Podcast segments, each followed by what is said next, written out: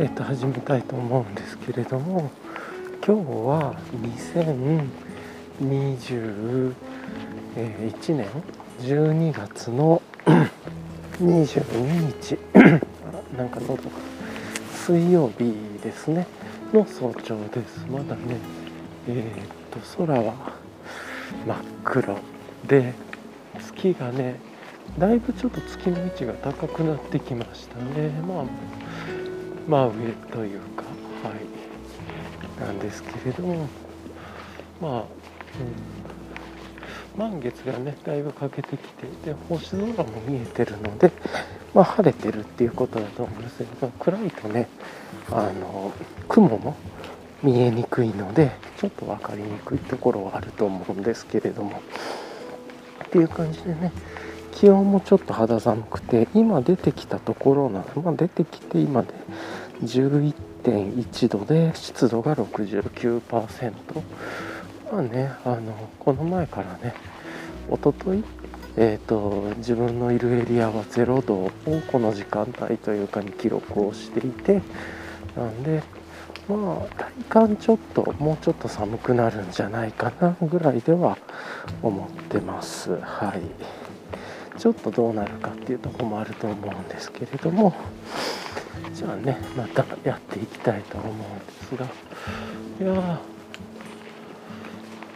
まあでもね空気が凛としてて気持ちいいなと思いますね。はい。まあこのなんか雲多分なさそうかな星ばっかりだから。まあ、こんな感じのねいい一日に晴れたいい一日になるんじゃないかなと思います。はい。まだこの時間だったらちょっと車も少ないかなっていう感じなんですけれどもまあちょくちょくやっぱりね車も出てくるんじゃないかなとも思うので一旦ちょっとここで止めたいと思います。はい。はい。今ねさっきあのちょっとバイクが誤動作してたみたいなんでえっ、となんか雑音ばっかりのがデータが入っていたようなので、まあ、これは消しておくとしてっていうことでちょっとねもう一度気温をね今見てみましょうか。車通りがいない裏路地に入ってっていうところで今で6.8度6.7度76%湿度っていう感じなんでまあ、見ながらでも温度下がっていってるんでもうちょっと下がるんだろうなとは思います。今日ねちょっと足元がね寒いっすね。靴ミスりましたね。実験しようと思ってね持ってきたんですけど あの、まあ、じゃあねはい。いつも通りのまずは今日のレイヤリングで今日じゃあまずミスった靴からいきましょうか。あのあのまあ、大体ねもう自分はビボベアフットに統一しだしてるっていうところがある、まあ、夏はねルナさんとかねあったりとかまあちょっとねゼロシューズもまあ使う使わないあるんだけどやっぱりビボの方がっていうところかなと。ででえっ、ー、とね今日履いてきてるのはビボベアフットの何だったっけなラクスニットとかいうやつだったっけな今年に国内では今年に出たやつで。えーとまあ、ちょっとこうリブ周りっていうのかな？がニットになっていて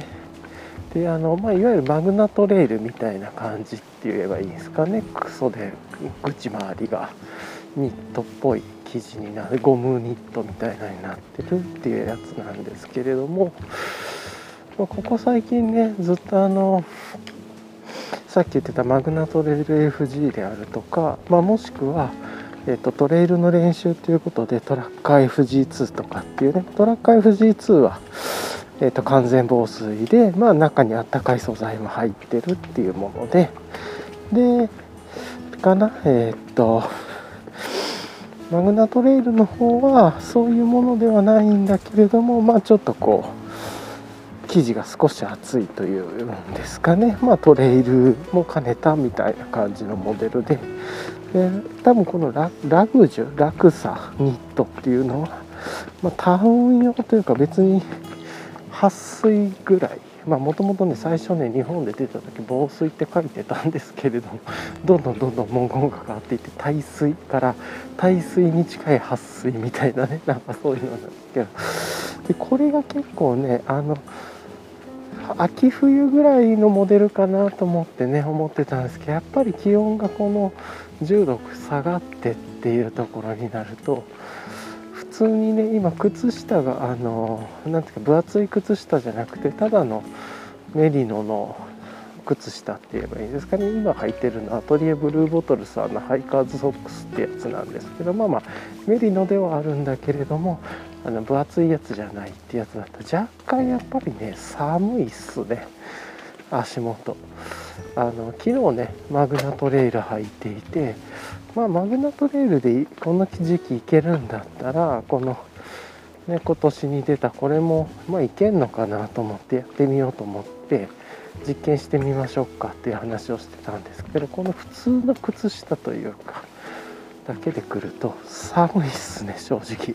足元冷えだけ冷えてる感じがします。なんでまあこの季節だったらこれ履くんだったら靴下ちょっとね分厚めのものっていうのかな。を履くか、まあ、もしくはあれかな。あのもうこれ履かないかっていう感じ。ちょっと残念ですね。そういう意味では冬に対応したローカットのビボがちょっと欲しいですね。何ていうか気軽に散歩の時みたいな脱ぎ履きはしやすいんだけれどもさ足元は寒くなくて靴下分厚くしなくていいっていうまあねオールシーズン同じ靴下基本はいきたいっていうのもあるっていうのもあるんではい。とかも思ったりしましたね。はい。まあまあじゃあ一旦はねこんな感じで、まあ、靴から今日はイレギュラーで始めましたけれども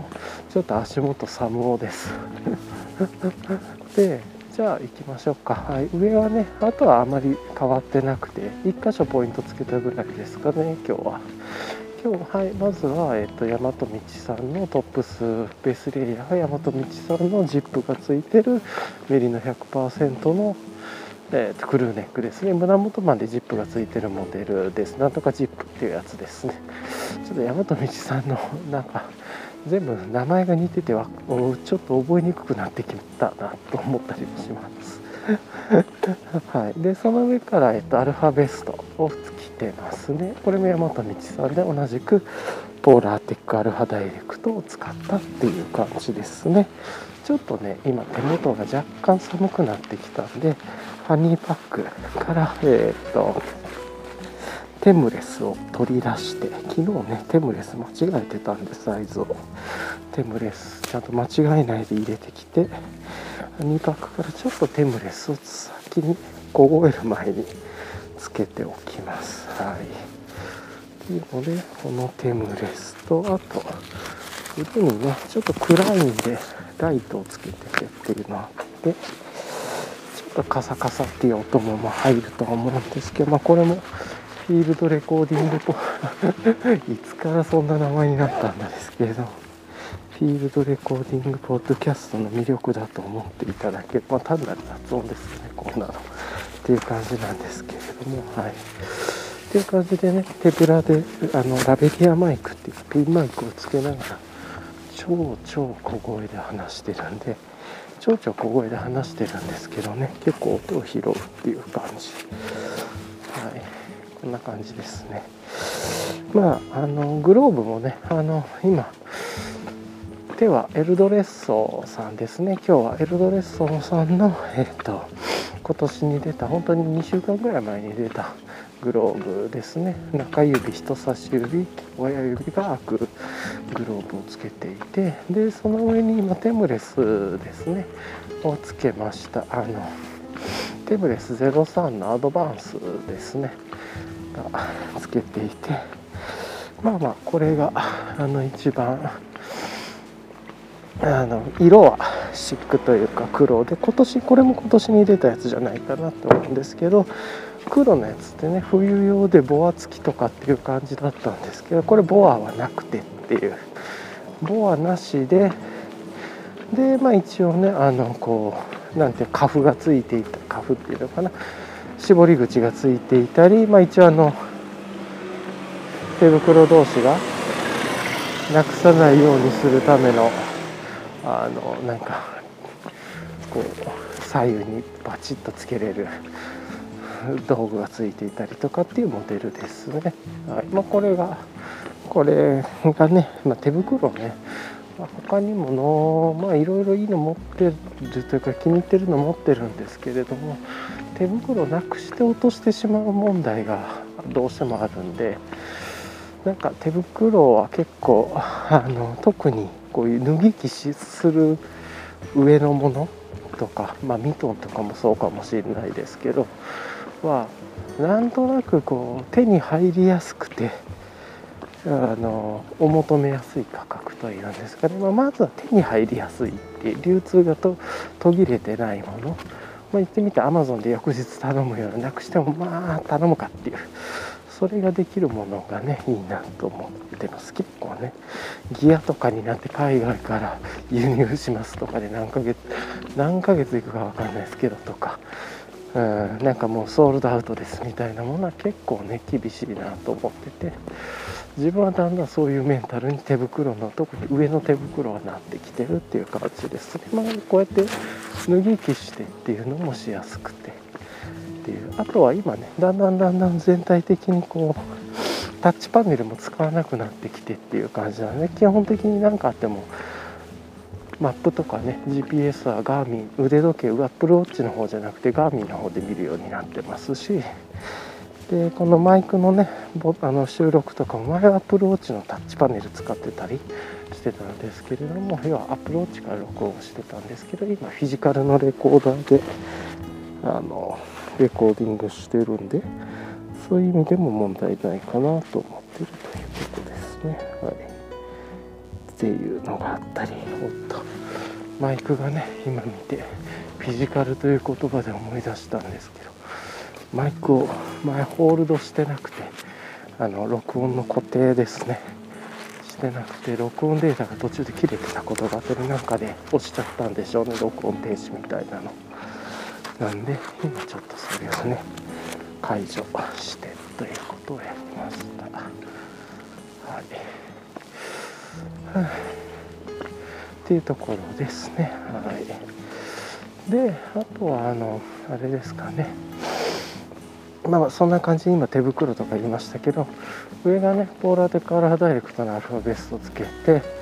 でその上から今日はバンブーシャツ着てます。ねもともとずっと UL シャツ着てたんですけれどももうこのシャツを脱ぐことがない季節温度になったら、まあ、10度切ると特にもう5度切るような気温がデフォルトになるともそうですね、まあ、10度切ったらそうじゃないかなっていう感じですけれども。でその上から一応そのシャツだけじゃ寒いんでえー、と今ねお守りとしてウィンドカエンライテンエクイプメントのいつものウィンドカッパーフィールドシャツを着ております。これはまあ本当に暑くなったらポケッタブルになるポケッタブルじゃないか。あの 340g ぐらいなんで、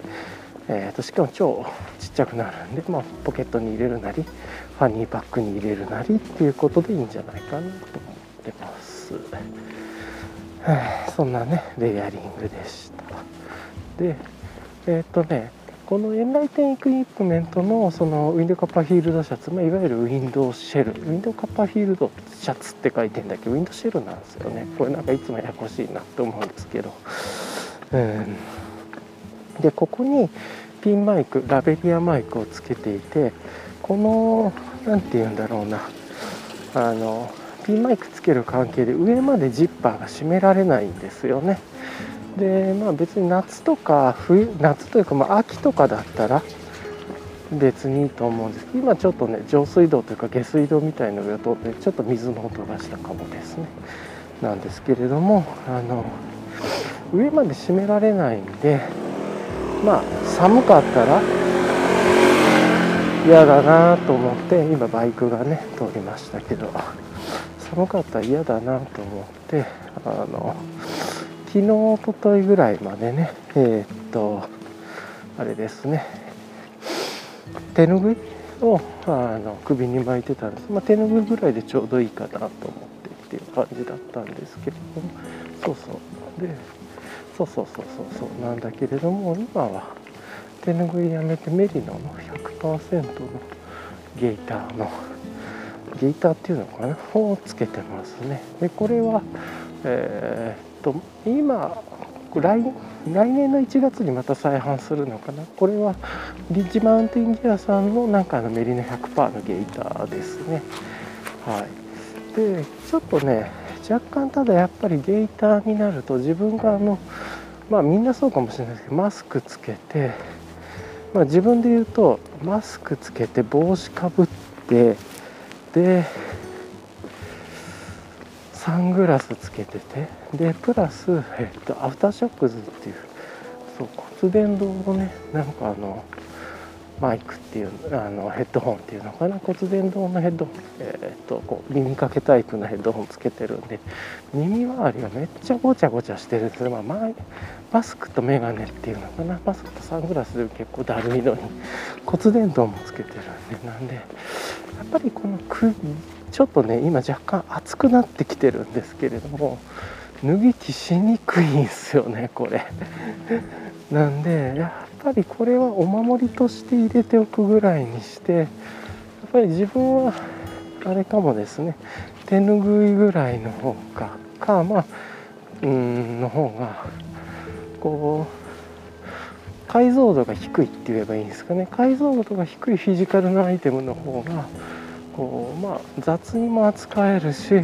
脱ぎ着もしやすい。まあまあ、そういう意味で言うと別にまマフラータイプのものっていうかね長いものだったらいいっていう単純に首に巻いてあの締まるものじゃなくて首に巻き木できるものだったらいいんだなと思うんですけれども、はい、っていう意味ではまあ手ぬぐいね、まあ、大体持っていくんで山の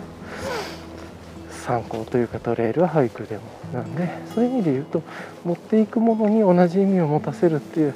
いくつかの役割を持たせるっていう意味ではやっぱり手ぬぐいが自分には今のとこいい道具なのかなって思ったりもしましたね。もっと寒くなってきたら分かんないですけどこれだったらこれで暑くてやっぱり脱ぎ着しにくいなって今思ってるんでそれだって役割的にね大和道さんのねあのオンリーアルファフードあのオンリーフード帽子だけのものにポーラテックアルファダイレクトのつけたものとね大体変わんないんでっていう感じで、うん。まあ、そういう意味で言うと自分はなんかこうかぶるかぶらないっていうものよりは巻く巻かないっていう方がレイヤリング上合ってそうな感じですね。これちょっとピンマイクをつけているっていう状況でこういうのつけていたりとか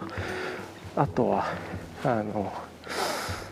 まあ耳周りがちょっとこうごちゃごちゃしてるというかマスクサングラスそれから耳かけのヘッドホンっていうのかな骨伝導のヘッドホン、まあ、プラス帽子っていう感じなんで。なんでやっぱり自分はちょっとその首巻きの方が合ってるんだなっていうのもだんだん分かってきました今日実験でね持ってきたんですけどやっぱり熱なりましたね。でプラス悲しいことにあのあれなんですよね。あのなんて言ったらいいんだろう。よいしょっと。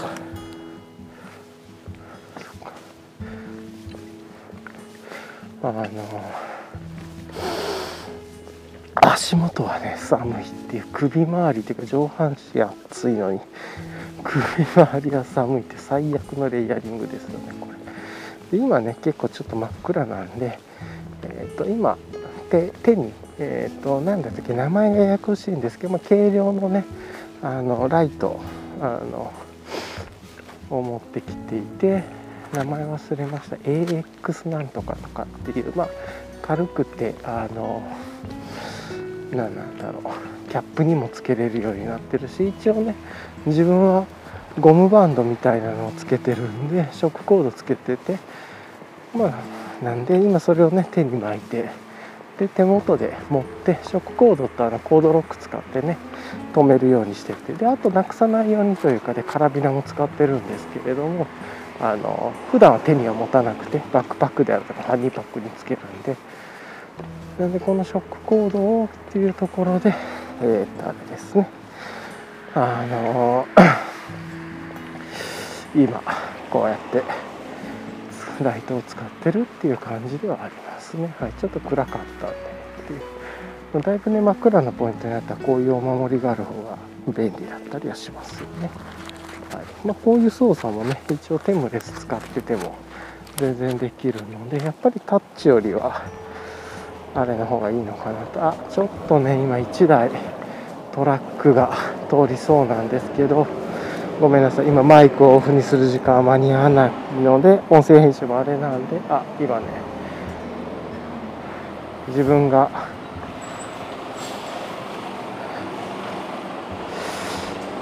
押しボタンをね押したんでちょっとトラック止めちゃいましたね。はい。まあなんかねそんな感じでというところで今あのいややっぱり毎日こうやってねちっちゃく実験していくといいですよね。いきなりトレイルとかで本番俳句で本番ではなくてこうやってね散歩で試せるんでで自分がやって分かったのはあれですね。あの首は巻くタイプの方がいいとかぶるものよりも。っていうのとやっぱりこのラックスニットっていうのかなビボのやつは寒い。前もやってねそう思ったんですけどいやワンチャンあるかなと思ったけどワンチャンもツーチャンもないですね。寒いです。靴下履かないとっていう感じですね。でまあ大体ねこういう装備があってで今日はちなみにファニーパックはえー、っとまあ今日はというかもうね冬になってくるといろいろこうやってテムレス入れたりするんでちょっとねであとクノックのねえー、っと水筒。あの飲まなくなったちっちゃくペコッとなるやつですね。クナックの 900ml の水筒にまあ600からぐらいかな水入れててっていう700から600ぐらい入れてて。であとアルコールスプレーですね念のためのあの除菌というか。っていうのを入れててそれを、えーと、昨日からのね学びで、えーと、とハニーパックはこれを後ろじゃなくて前につけるっていうね。なんとなくちょっと恥ずかしいかなと思ったんですけど慣れましたね散歩でももう。こっちの方が水のボトル取り出しやすくていちいちいちいち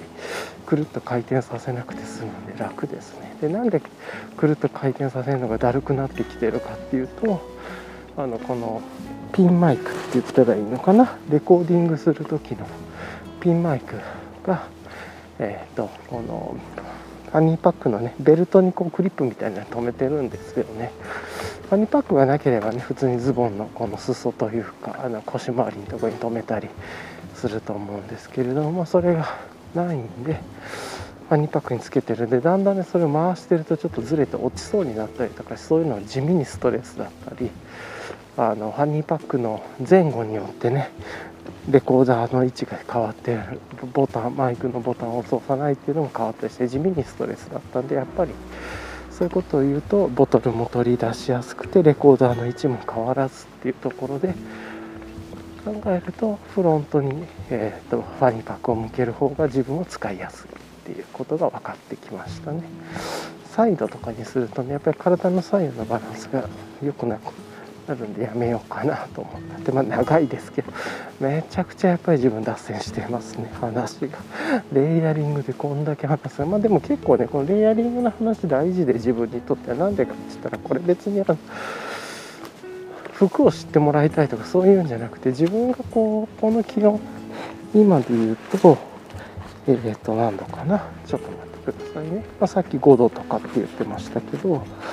今で言うとあちょっとテムレスつけてるとこれの操作がしにくくなりますね。あのちっちゃいね電気ボタンがついてるんですけれどもあ今ね10度あでもねちょっとこれあの今ポケットに入れてたんでちょっとそういう意味では温度がおかしくなってるかもですね。はい。ちょっとねこうやって多分ね出すと音がしちゃうんですよね。このまあ何日間か前から気になってたんですけれども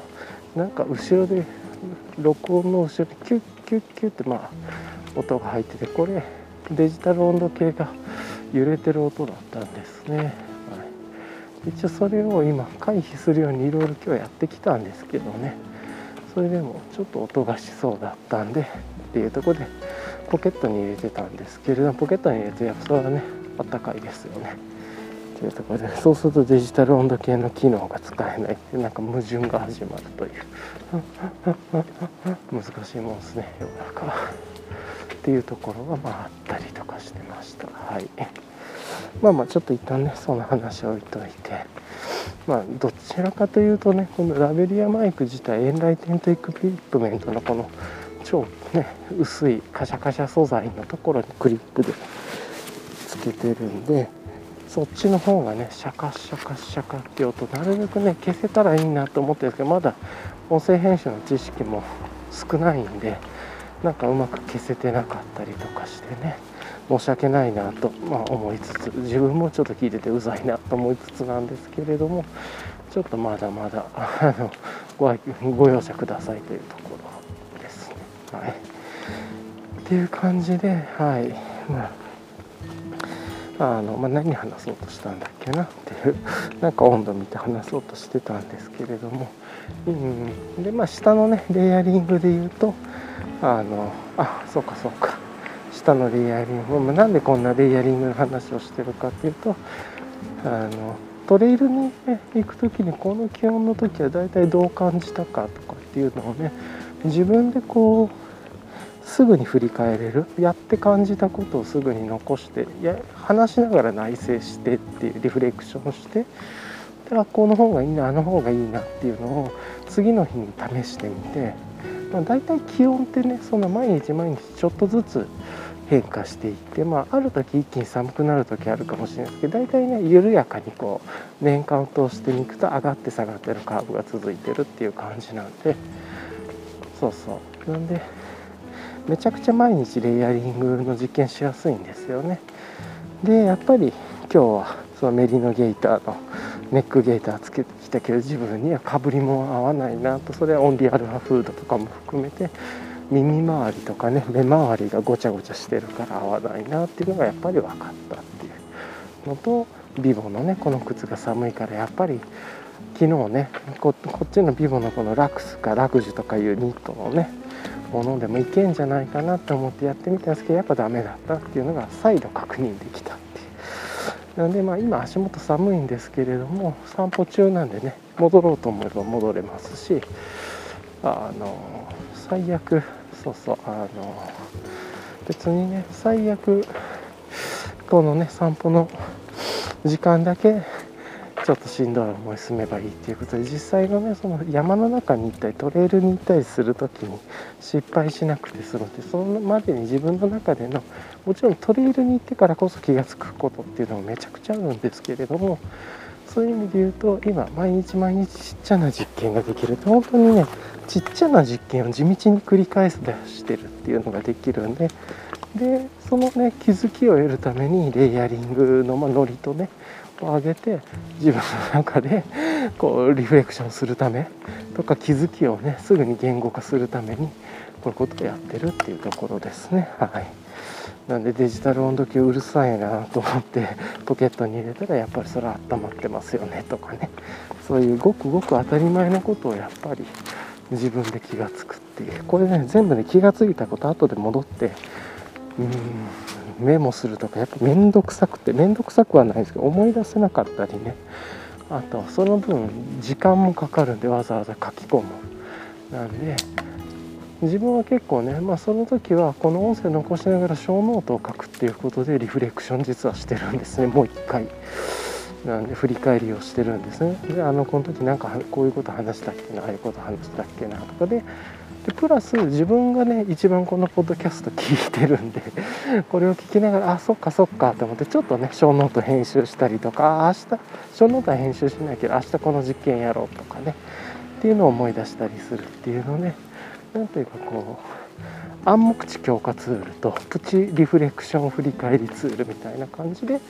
このレイヤリングの話もしたりこういうね音声を取るっていうことをやったりしてるっていう感じあくまでも本当に自分のためにやってるっていう自分のためにやってることがねついでに誰かの何らかのね参考とかになってそれはそれですごく嬉しいことでっていうね感じなんですけれどもはい。っていうところね。はい、やっぱりね冬になると荷物が大きくなってくるんでイクイノックス？のエキノックスか。もうちょっと大きめのねこのファニーパックの方が自分はまあ他にもいろいろ大きめの軽量のファニーパックあると思うんですけど、まあ、自分が持ってるのはこれっていうだけで特段これにめっちゃこだわりがあるわけじゃなくて単にざっくりしたサイズ感っていうのとヒップベルトの太さが1インチあるって2.54センチかなあるっていう。その太さがないとね水を入れた時にね荷重が細いと荷重がかかりすぎてめちゃくちゃなんか不愉快なんですよね自分は。っていうのがあってああ今あれだなピンペンライトのこの金具がちょっと取れちゃったな、困ったけど今はこれはちょっとこれなくすと嫌なんでつけます。つけましたと。そっかこういうことが起こるのか。いや。よいしょ、ちょっとねえ、っとどうしようか。で今ねペンライトをまああのショックコードで強めに巻いてたんですけれどもそうするとなんかね金具がちょっと外れかけちゃってっていうところでちょっとこれ何言ってるか音声では何言ってるか伝わらないと思うのでまたねちょっとっていう感じですけれども。はい。ちょっとね喉も渇いてきたっていうのもあるのでえー、っとまあ、今日ねレヘアイムボトムだけで言うとあとはあのいつものねポーラーテックアルファダイレクトを使った大和道さんのライトアルファタイツよりはえー、っと密度が低い。動きやすい。とても動きやすくて本性は全く問題がない、えー、ポーラテックアルファダイレクトのタイツとあとは DW5 ポケットパンツを履いてます。いつも通りですね。ちょっとあの一旦ここで止めてえー、っとちょっと水とか飲んだりねしたいと思います。はい。じゃあちょっと一旦ここで止めます。若干ちょっとやっぱりテムレスつけてるとレコーダーのちっちゃな操作が若干しにくい感じがあるかな。はいこうかな、はい、いやほんと足寒くて最悪ですねこれ。ちなみに今気温6.3度で湿度82って出て本当かなと思いますけれども。ちょっと今ね少し車の音が入っちゃうところに来ちゃってますがご愛嬌かご容赦ください。はい、あ、今ねちょっとあの手でショックコードでつけてるライトがなんかちょっと変なことになっちゃったんで今ねやり直しました。やっぱこういうこともね慣れていかないとっていう感じがありますね。ちなみにこれショックこのライトにつけてるショックコードにコードロックつけてるんですけどこのコードロックねあのあえてちっちゃいやつじゃなくてめちゃちょっとね大きめのものにしてグラムじゃなくて押しやすさみたいなのをやっててあの G-PAX のねえっ、とロータスアンブレラについてるショックコードにつととこについてはコードロックと同じタイプです。丸型のこうボタンを押すみたいな感じのやつっていうんですかね。シンプルに。最近アクシーズクイーンさんもこのタイプの。まあ同じも正確に同じものではないと思うんですけどタイプは同じものをねこのコードロックに使われだしてます。ねやっぱりこうなんかこう手袋とかあのしてたりとかこういうふうに自分も今何て言うんだろう。あの手袋のレイヤリングっていうんですかね。こう手袋のにテムレつけるみたいに手袋つけるみたいなことやるときにやっぱりこのこういうことがすごく楽なんですね大きい方がざっくりしてる方がなんで軽さだけを突き詰めるんじゃなくてやっぱり自分は軽さよりも使い勝手とかの方のバランスだなと思ってるんでそういうことも意識しながらやってますっていう話でした。よいしょ。まあそんな感じですかね。うん、ほんとね、これぐらいの時間だとね、全然この公園にも人がいなくていいですね。うん。さてさて、じゃあ、えっ、と、うん、ほんと寒い。ほんと足元寒くてこれだけね失敗して嫌な経験をするとよく覚えますよねで今からねちょっとトレイルのコースにも入っていくんで足元こう葉っぱのね枯れ枯れ草というかを踏むような足音が聞こえてくると思いますがじゃあ簡単にね昨日のね振り返りをしたいなと思います。まずね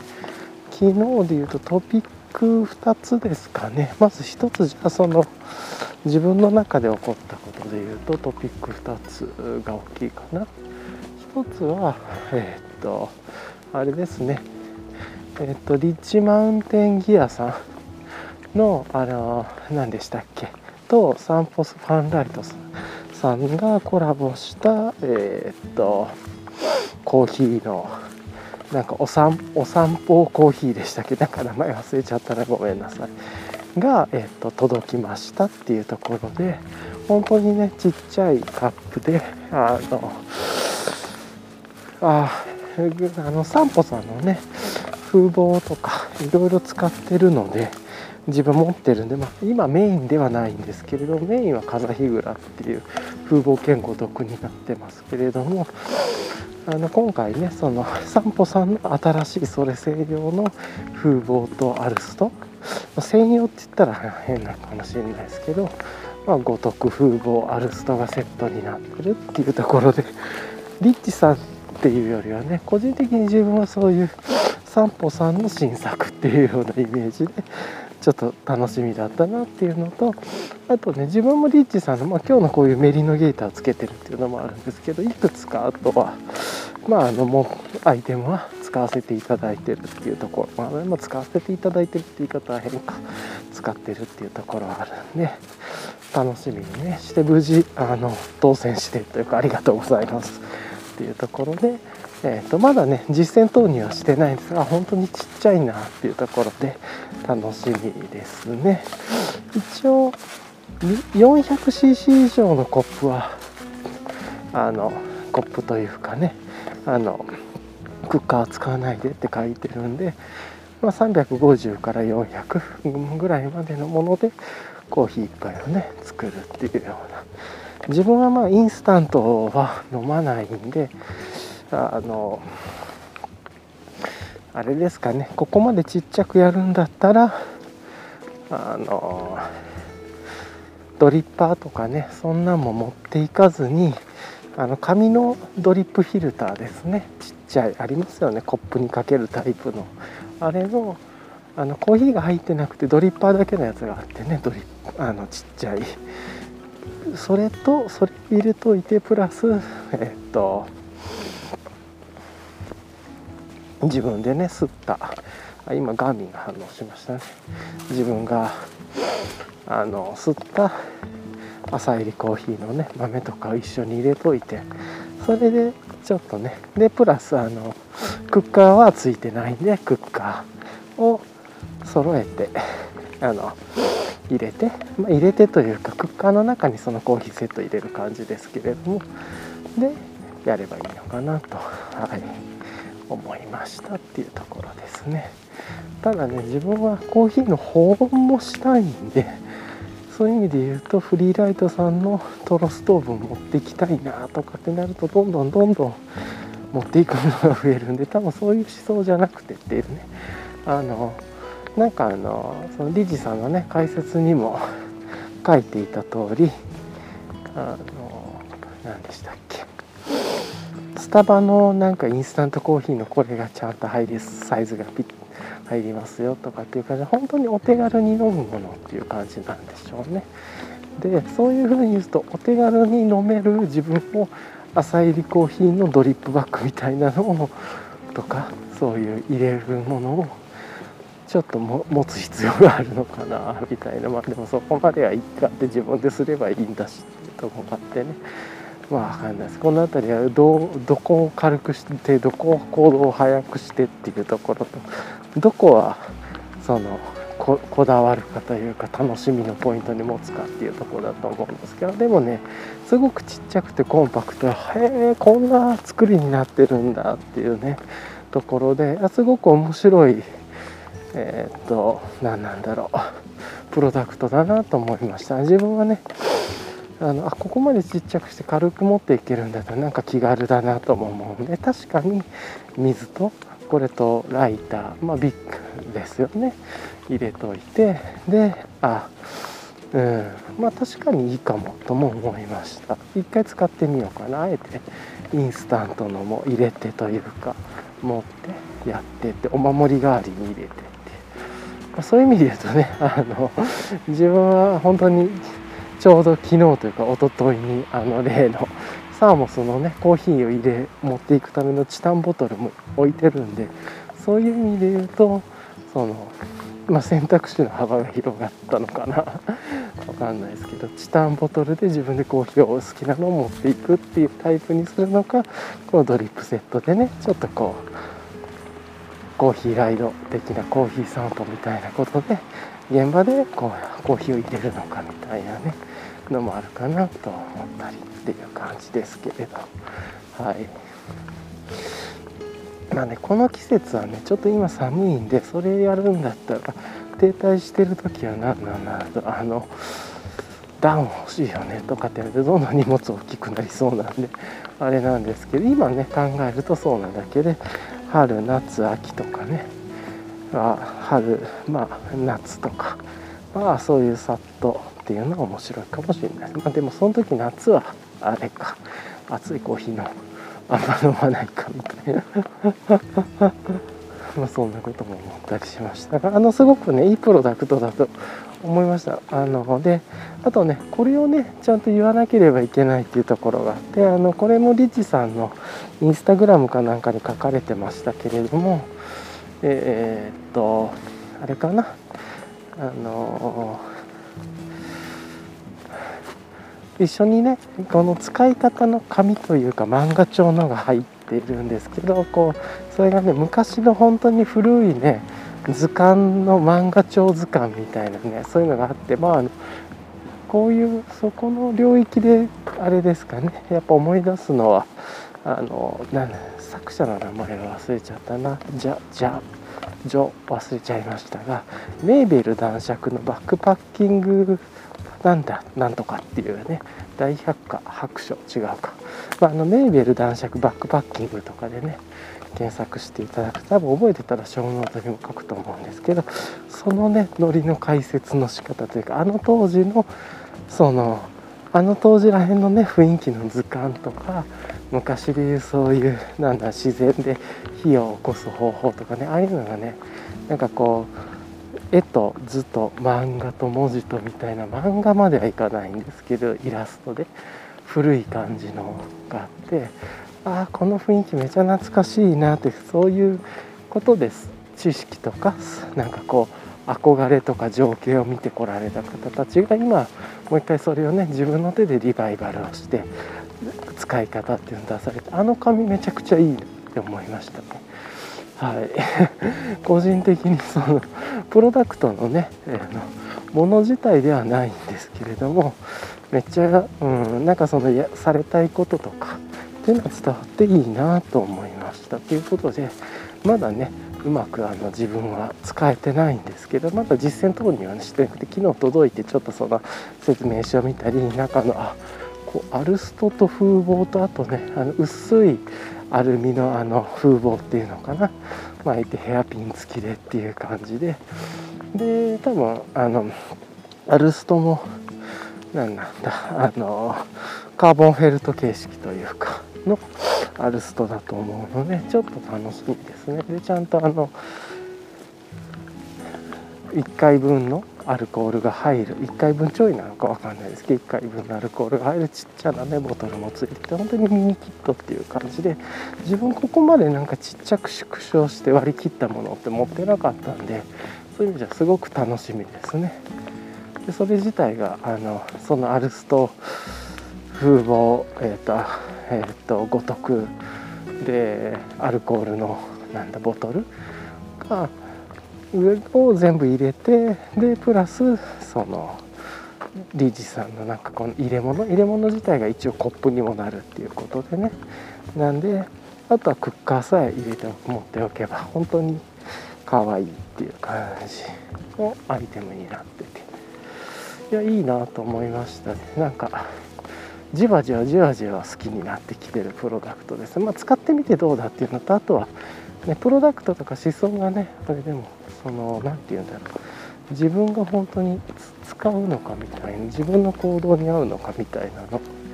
ちょっとあるんでその辺りは少しまだね真っ暗なんですけどちょっと人がねランニングというか今日早歩きだったらランニングしてるぼちぼち出てきてますね。っていうところが1点目ですかね。はい。自分はねインスタントのコーヒーとか飲まないんでねちょっとその辺りが事前の準備をするとするとちょっと前の行動で手間がかかったりとかするんでそれをどうするかっていうね。でドリップもじゃあちっちゃいあのドリップバッグでやるかとかね。なんかそこら辺がどうしようかいねと思いつつとあるんだけれども。であとそれだったらその手間かけるんだったら自分水筒でコーヒー持っていく方が早いなみたいなね。事前に準備するんだったらみたいな。なんでまあなんかこ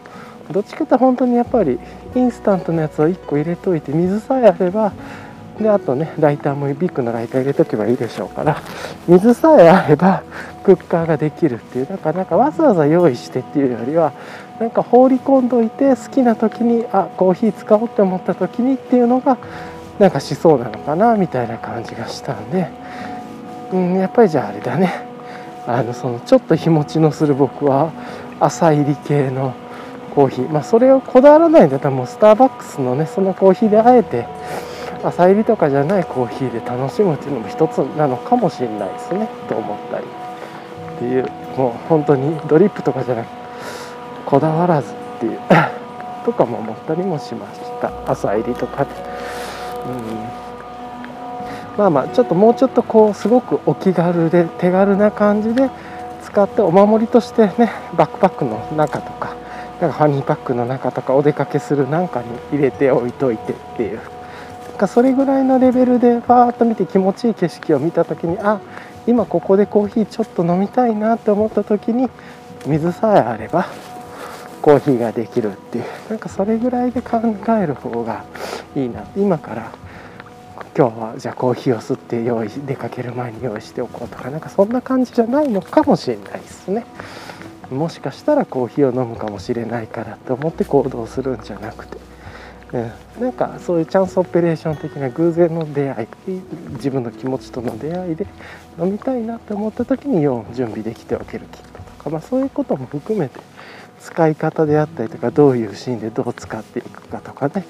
あのみんなが同じキットが手に入るということはそこからのねこれから皆さんがどうカスタマイズしたり中に何を入れていくのかとかね。あのいろんなことのカスタマイズとかオリジナルが始まっていくっていうそれ自体をね多分例えばハッシュタグとかがついて見ていくっていうのも楽しいだろうなと思ったりしました。なんですけどあの本当にねあの当たって嬉しかったなとは思います、はい、なかなかね自分がそういうインスタントのコーヒーを飲もうっていう思想もあんまりなかったんで逆になんかそういう考えもあるかって考えの幅が1個できたっていう意味で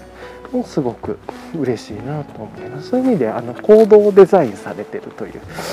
プロダクトを通してサービスを通して行動デザインされてるってそうそうそう。なんかねそういうものなのかなと思ってそれはちょっといいなと思いました。はい。というところでねこれからまた何かの週末とか何かの時に使えるっていうことを考えてちょっとこれからじゃあインスタントのあれなんですかねコーヒーを探すっていうのが楽しくなるんですかね。もうあれなのかな朝入りコーヒーとかでもあるけど、はい、そういうロッサリーさん。でもあるけどどのぐらい日持つんだろうね。なんかスターバックスとかだったらこうめっちゃ日が持ちそうなイメージあるけれども。なんかどっちにしろね1ヶ月とかだったら1ヶ月でそのドリップバッグ飲まないといけないと思うと1個のお守りのね1個その中に入れておくもののためにっていうね。たくさん買って1ヶ月でそれ消費するっていうの結構自分はきついんでとかね。なんかそんなことも思いながらですけどちょっとコーヒーさんのね豆を買う時とかローストリーさんのオンラインショップとかね見る時とかあとはインスタグラムとかなんか情報発信する時も今までドリップバッグとかなんかそういうドリップバッグじゃなくてもそういうもう引いたものでお湯に入れてすぐできますみたいなので全部結構スルーしてたんですけどその情報感度を上げるっていう意味にはなりそうだなとは思いました。はい。じゃあね一旦ちょっと車入るところも来るのと喉乾いてて一旦昨日の振り返り大きなトピックの1個目終わりたいと思います。ちょっとねまた。はい。じゃあね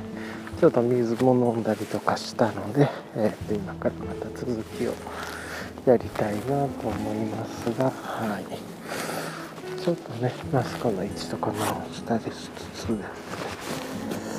はいえっ、とそれですかね。でもう一つの、まあ、昨日のさっきのねリジさんのあのコーヒーセットお散歩コーヒーセットっていうのかなが届いて。っていうのが1つ目の大きなトピックというか昨日の出来事で。2つ目はね昨日歯科医さんに行ってえーと、治療奥歯の治療をしてきたっていうところですね。治療というか、まあ、治療の第一ステップみたいな感じですね。まずは虫歯の状況を見て削り取るみたいな。でえーとね、結構真奥まで行ってて大きかったっていうのでえっ、ー、と何て言うのかな。一回ちょっとしうんあのななんて言ってたかちょっと忘れちゃったんですけれどもこの後やる工程は、えっ、ー、と次にえっ、ー、と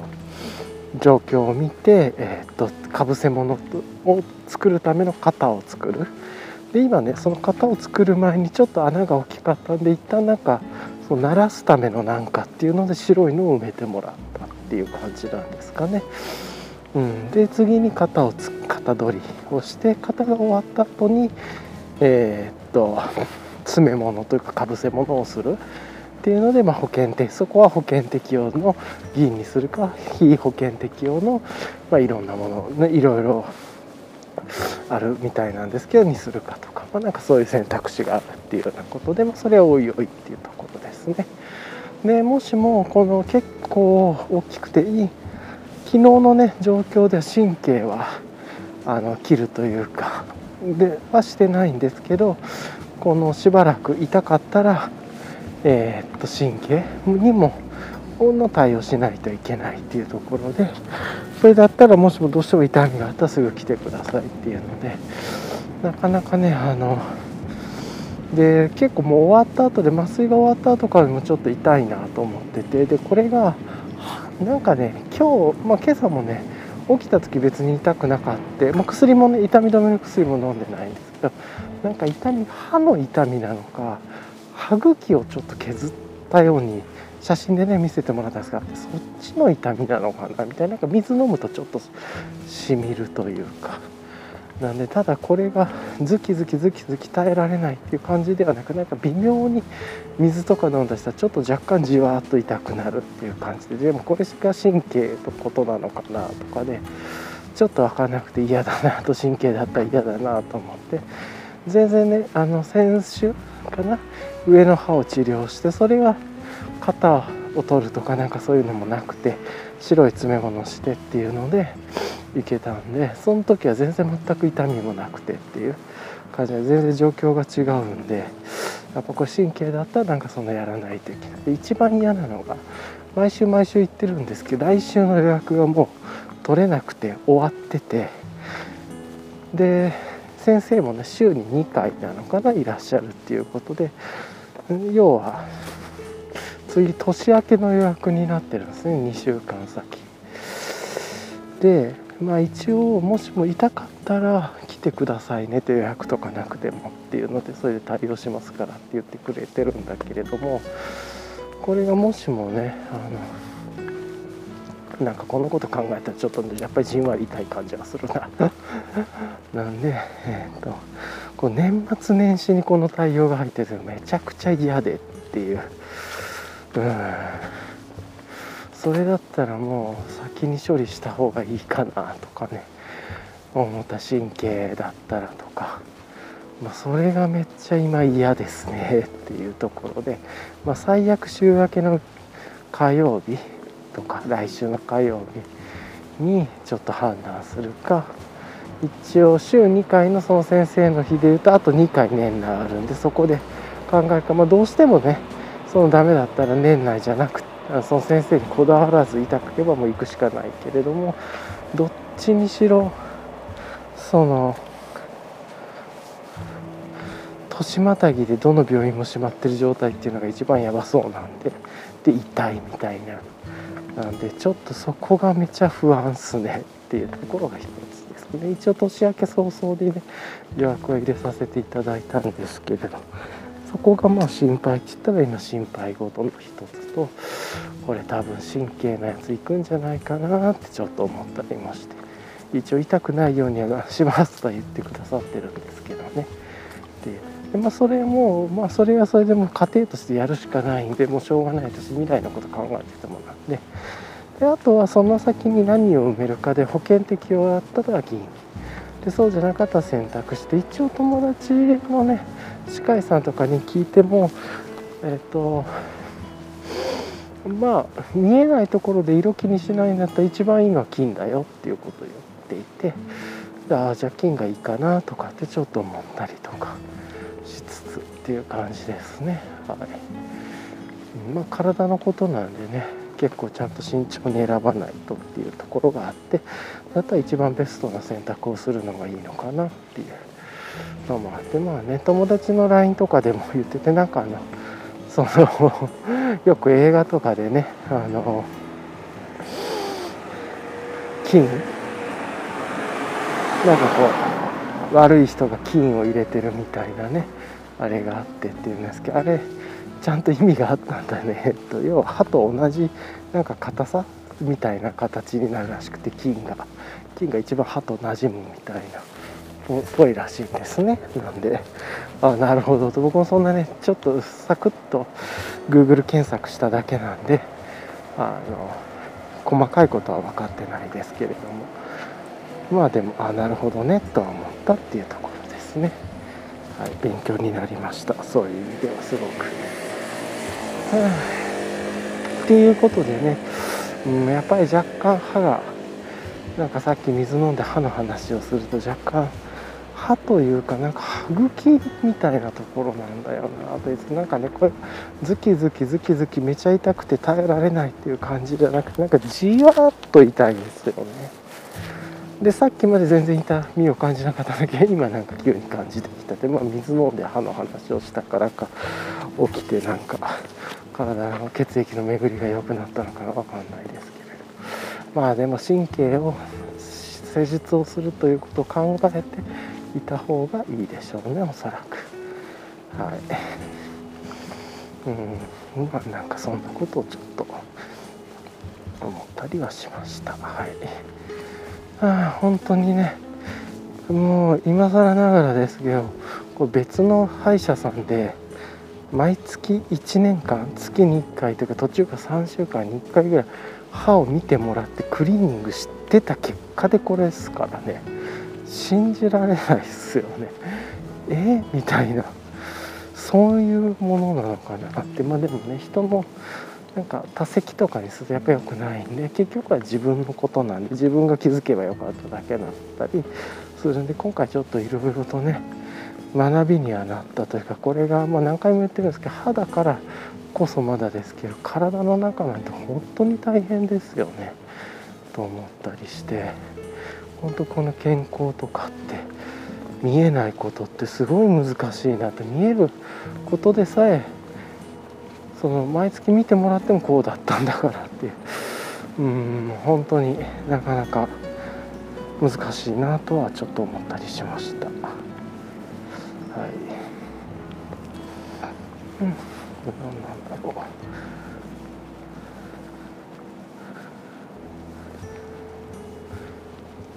なんかなんかランプが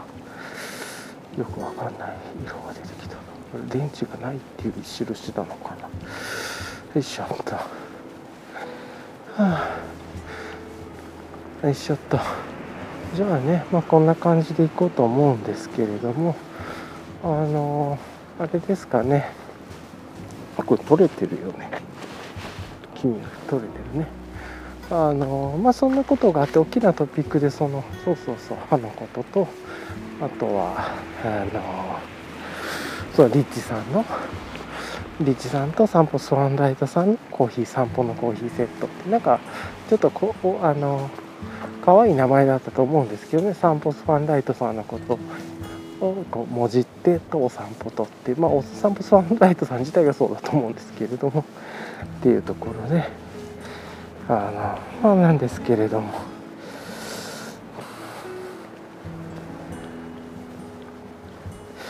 えしちゃったじゃああとはね昨日そういう意味で言うとそんな感じだったのかな。でうん。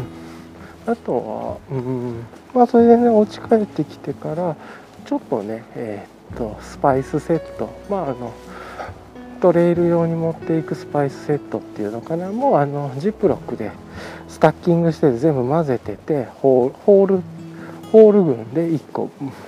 混ぜてるものと あのパウダー群で混ぜてるものそれからリーフ群で混ぜてるものとあともう一つね後追い味っていうのは塩コショウみたいなのをまあちょっと自分で砕いておいてるものもあってっていうのでまあその辺りを使ってねチャカチャカチャカっと全部ホールオリーブオイル入れてねホール群を大さじ1杯とかなんか入れてた後もめっちゃ適当ですけれど超適当に ホール群入れてでテンパリングっていうのかな油で炒めて油に香りをスパイスの香りを移す作業をしてそこからなんかトマト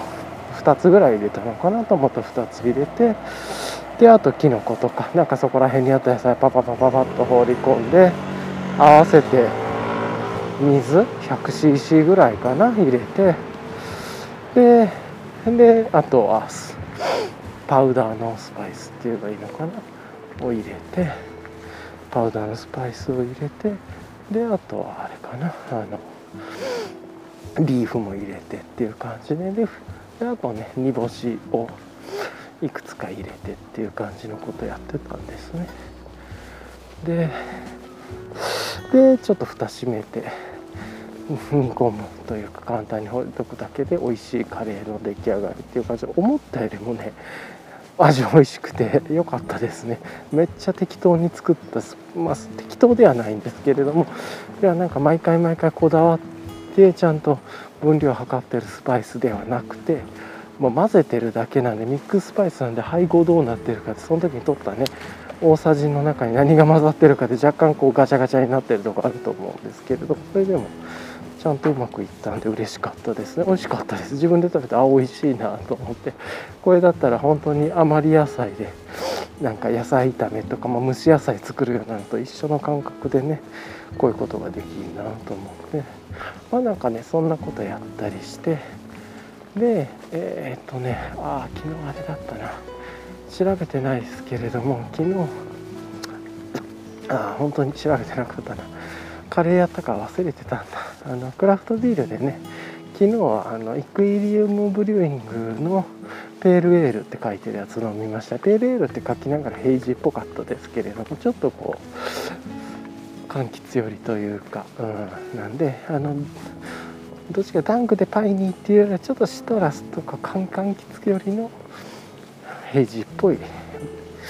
クラフトビールだったなと思うんですけどもそれ飲みましたね。美味しかったです。はい。っていうところがあってあとはまあなんかそんなことをやりつつゆっくりねえっ、ー、と昨日ちょっとなんかそうそうそうそうそう思い出した。でそれでね最近買ったねお気に入りの金の器でちょっとだけねちょびちょびちょびちょびあの日本酒をいただきながら日本酒はあれですかね、まあ、今2つあるやつを2種類ちょびちょびちょびちょび飲んでるんですけどえー、っと1つが立野川さんっていう酒造さんの無我っていうブラウンボトルっていうやつですね。火入れしてないなんか6つの無なしを、えー、っと意識した今限定のものとあともう一つが栄光富士山のハイパーノーバっていうフルーティーなね感じの日本酒でっていうのでその辺りをねちょこちょこいただきながらお気に入りの器でというか本当にお気に入りの器が手に入って嬉しいですね。でそれでいただきながらあの昨日ドミューンがやばかったんですよね。いやめちゃくちゃやばかったっすね。でも自分途中でちょっと疲れて寝ちゃっててうん。なんで、まあ、こうやってね早起きしてるっていうのがああと今やっちゃってますけど夜デジタルあんまりやっぱり触りたくないっていうのもあって。なんですけどドミョンがね昨日あのみそのユニバース大阪のみそのユニバースの話で本当全部見たかったなっていう感じで。であの途中からねそのみそのに住んでらっしゃるというかみそのにお店もあったりとかするあの元ベータランドのコロさんとかかなも出てらっしゃったりとかして多分これあの UL 文脈ウルトラライト文脈とかもしくは問いとかねそういう文脈で入ってこられた方何の話をしてるかだと思うんですけどね。あの昔にね大阪であのフラワー・オブ・ライフっていう伝説的なパーティーがあってで、まあ、そこで VJ されてたのがあのベタランドさんたちで VJ というかオーガナイズですよね。そのパーティーのオーガナイズされてたのがベタランドさんたちであって、まあ、もものすごいいいパーティーでそうそうたる顔ぶれというか本当にデコレーションもやばいし自分は2回目3回目ぐらいからね行くようになって行ってっていうところで第1回は行けてないんですけれどもまあフライヤーもねえっと一匹さんっていう方が松谷一匹さんあのアーティストネームは IPPA で一匹さんっていう方が書かれてらっしゃったんですけど毎回、まあ、そのフライヤーのグラフィックも超絶すごくてっていう。で登場されるねアーティストの方とかあとそのパーティーのデコレーションの概念とか、まあ、まあ、ちょっとすごくてっていうので、まあ、それがそのみそのユニバースっていうね大阪の難波の方にある。で建物であってちょっとその建物自体も狂っててっていう。で歴史があってっていう。のでその昨日はそのみそのユニバースの歴史を紐解く特集っていうところだったんですけれどもまあすごかったですね。戦前からもう戦前戦後1900何年からあ30年。なんかでもとにかくあの早いんですよね。もうやってることとか規模とかがちょっとバグっててっていう。でまあその場所を使ってベタランドさんたちがねそのフラワー・ブ・ライフっていうパーティーをそこを拠点にしてて途中であのマカオっていうとこそその中にあるマカオって俺ちょっと間違えてるかもしれない。ユニバース理想のユニバースって建物のマカオっていうとこを使ってるのかな。で途中で鶴の間っていう横にあるねところも使いながらのパーティーがあって鶴の間っていうパーティーとかもあったりとかしたんですけれども。まあまあまあ本当にあの時代をね知ってる人のそのすごいいいパーティーがあったその場所。でその建物自体みそのとかみそのユニバース自体がちょっといろいろやばいくて建物の雰囲気とか。でやっぱり紐解くとめちゃくちゃすごいことになっててっていう、うん、なんか当時1950年代とかで500人のダンサーの人をこう募集したり3,000人のダンサーの方を募集したりで途中でねなんかあのえー、っと勝慎太郎さんとかだっけな。ポスターで出てたの。広告で出てたとか松方弘樹さん。三輪三輪明宏さんじゃなかったですけど三輪明宏さんの名前を変える前の丸名前ちょっと僕忘れちゃいましたけどとか。なんかねそうそうたる人がやっぱりそこでコンサートというかイベントされてたりとかしてりとかしてっていうそういうねいろんなでなんかデザイン部みたいなのもあって当時からそのマッチ箱に広告吸ってるグラフィックとか毎回毎回のねイベントのその広告のデザインもめちゃくちゃやばくてしかもなんかさ CMYK がない時代だからす なんかそのえなんかもう色使いとかもすごいんですよねっていう。っていういやもうみんながやばいやばいやばいって言ってる放送だったんですけど昨日はそれを途中でね逃して本当にちょっとアーカイブ配信かドミューンいつも思うんですけど有料で買いたいんですよね。っていう。あ自分がどうしても途中で夜寝ちゃうんで、うんでで本当はね昨日あの名前がみそののユニバースがメタバースにっていうのでなんかそのメタバースユニバースをメタバース化するっていう話のそういう趣旨のイベントだったみたいですよ。ドミューンの。そのメタバースが体メタバースでユニバースを体感できるっていう、まあ、そこ自体がもう先駆けてメで Facebook がメタってなってこれからメタバースだって言ってる時代に先駆けてねその1900戦後なのかな？戦後っていうか戦前なのか。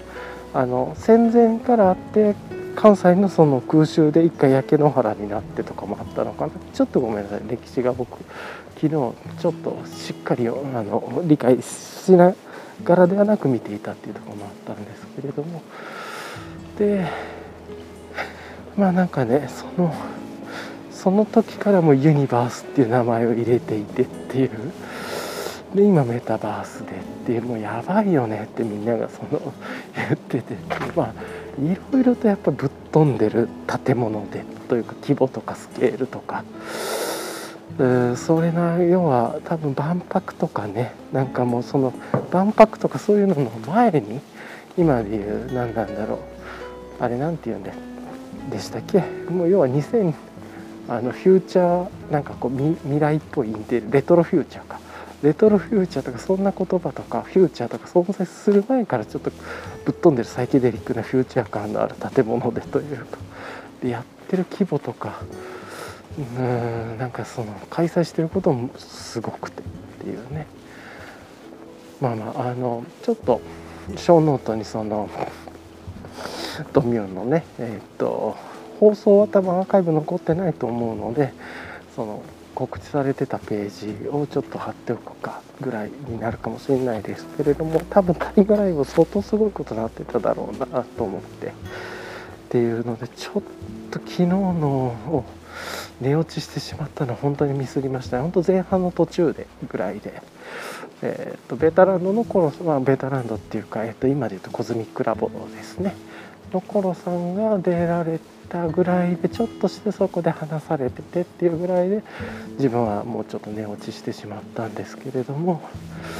いやー本当に貴重な放送だったと思います。昨日は歴史的価値のね、まあ、ドミューンっても、まあ、ずっと歴史的価値のあることしかやってないですけど昨日は本当良かったっすね。それでもちょっとね途中から見出してっていうとこもあったんで途中から見出してで寝落ちしてしまったっていうのがた本当に自分の中で歴史的損失かもしれないんですけれどもっていうところでね、まあ、あのフラワーブライフとかね、ものすごい本当にいいパーティーでその出てる方とか、まあ、そのとかっていうもうそそれはそうなんですもうそれはもう前提でめちゃくちゃすごくてまあ、ね、愛さんであるとか。まちょっとねもう亡くなられた方とかねいらっしゃる名前挙げないっていうのもあるんですけど、まあ、当時ねそのすごいいろんな方が出られていてっていう。ですごいいい音でなんですけどなんかそのねパーティーに来られてる雰囲気とか大体それからまあ、パーティーが終わらないっていうのもあってっていう。で最後まで残ってる時のね、まあ、あの始発で帰る人たちとそこから朝7時ぐらいで帰る人たちで10お昼のね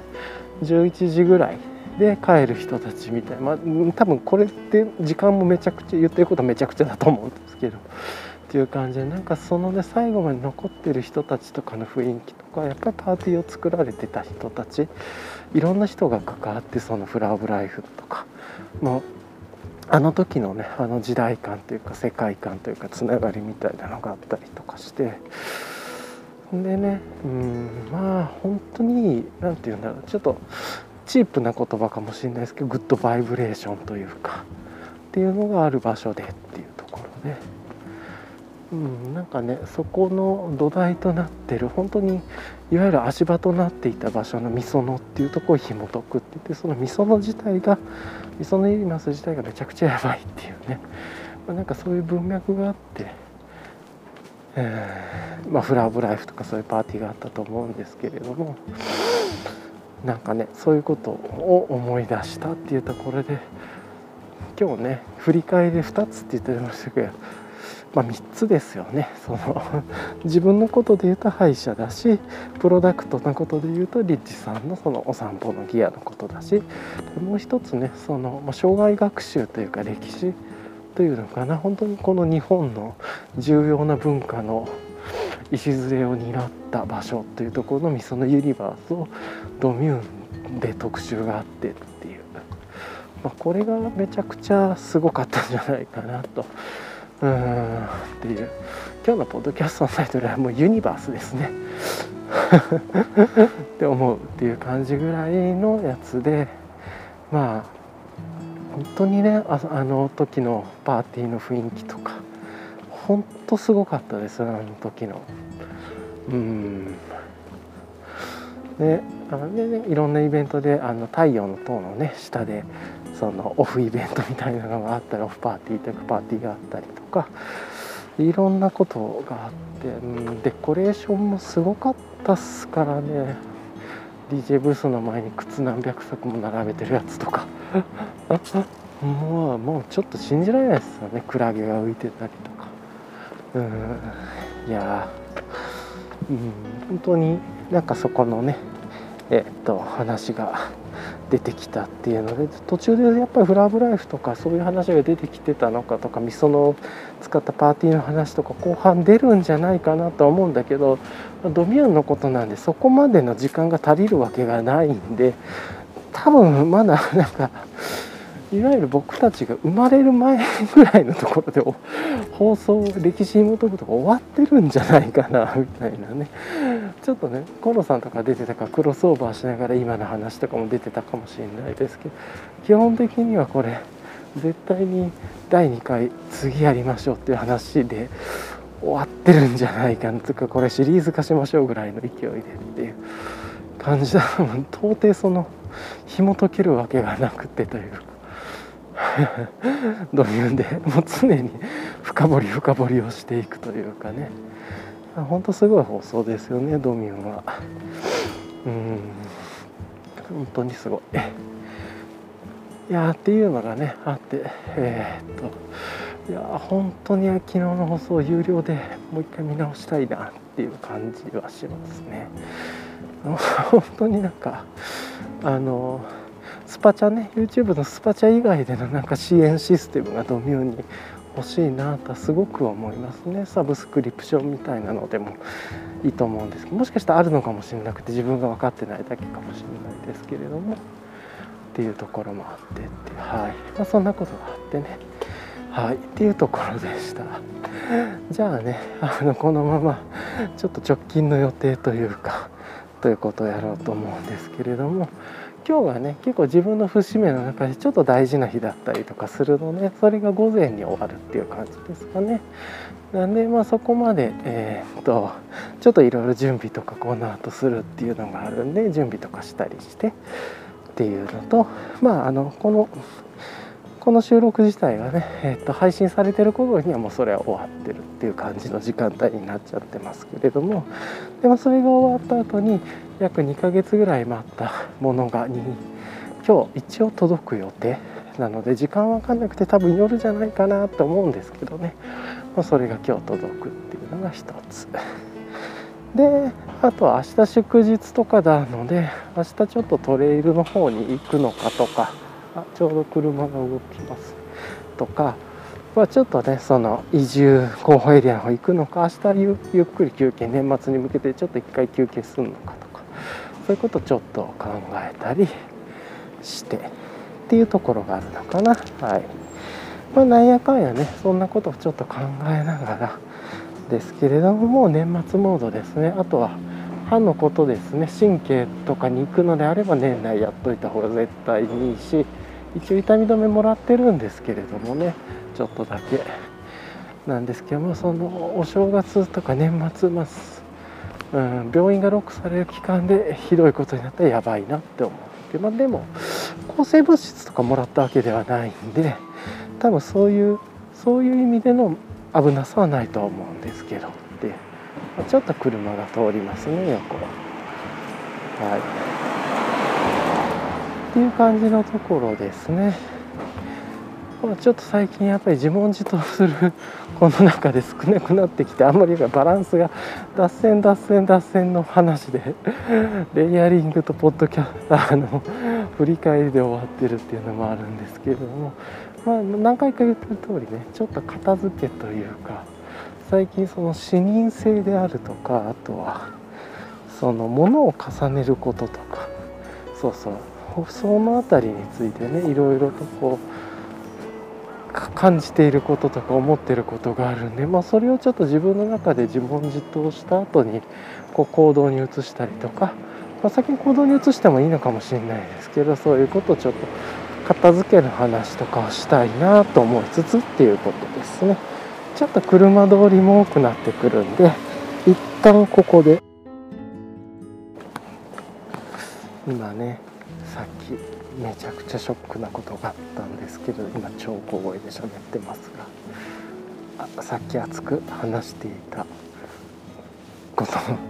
マイクを止めようと思ってみたマイクがもうすでに止まっていたっていうね恐ろしい。赤いランプが消えていててホールドするの忘れてたっていうね。ダメだなテムレスで手袋二重にするとこれがなんかうまく操作ができてないみたいな。うん。っていうかちょっと面倒くさくなってるんだろうな脳の中で。っていうのがあってちょっとどこから取れてないのかが分かんないですけど昨日ねドミューンでミソのユニバースの話放送があってそんな話をしてたんですけど結構それ取れてないのショックだなって落ち込んでます。本当に後半のギリで取れてないだったら嬉しいんですけどね。はい。っていうことでもこんなこともあるかと思いつつちょっとこの手袋レイヤリングとホールド問題考えないとですね。本当はねフリップトップっていうんですかね。あのエンライティンエクイプメントのあのミトンみたいなのつけた方がいいかもですね。あのこう寒い時は出せるし手手の指をすぐ出せる形式のフリップトップっていうのかな。タイプのミトンを導入するとかね。なんかそんなことも思いましたが。はいじゃあねそろそろもうここでえー、っと帰路に着くんでもう今日はねこの辺りで終わりたいと思います。はい。またねちょっと自問自答のこともやっていきたいと思ってますのでよろしくお願いします。いや良かったです。あの無事ミソのユニバースの話取れていました。ほんと良かったです。びっくりしました。ちょっとね、すぐ戻ってきて聞き直してなんですけれども。はい。というところで、今日のポッドキャストのタイトルはユニバースになると思います。はい。では、ごきげんよう。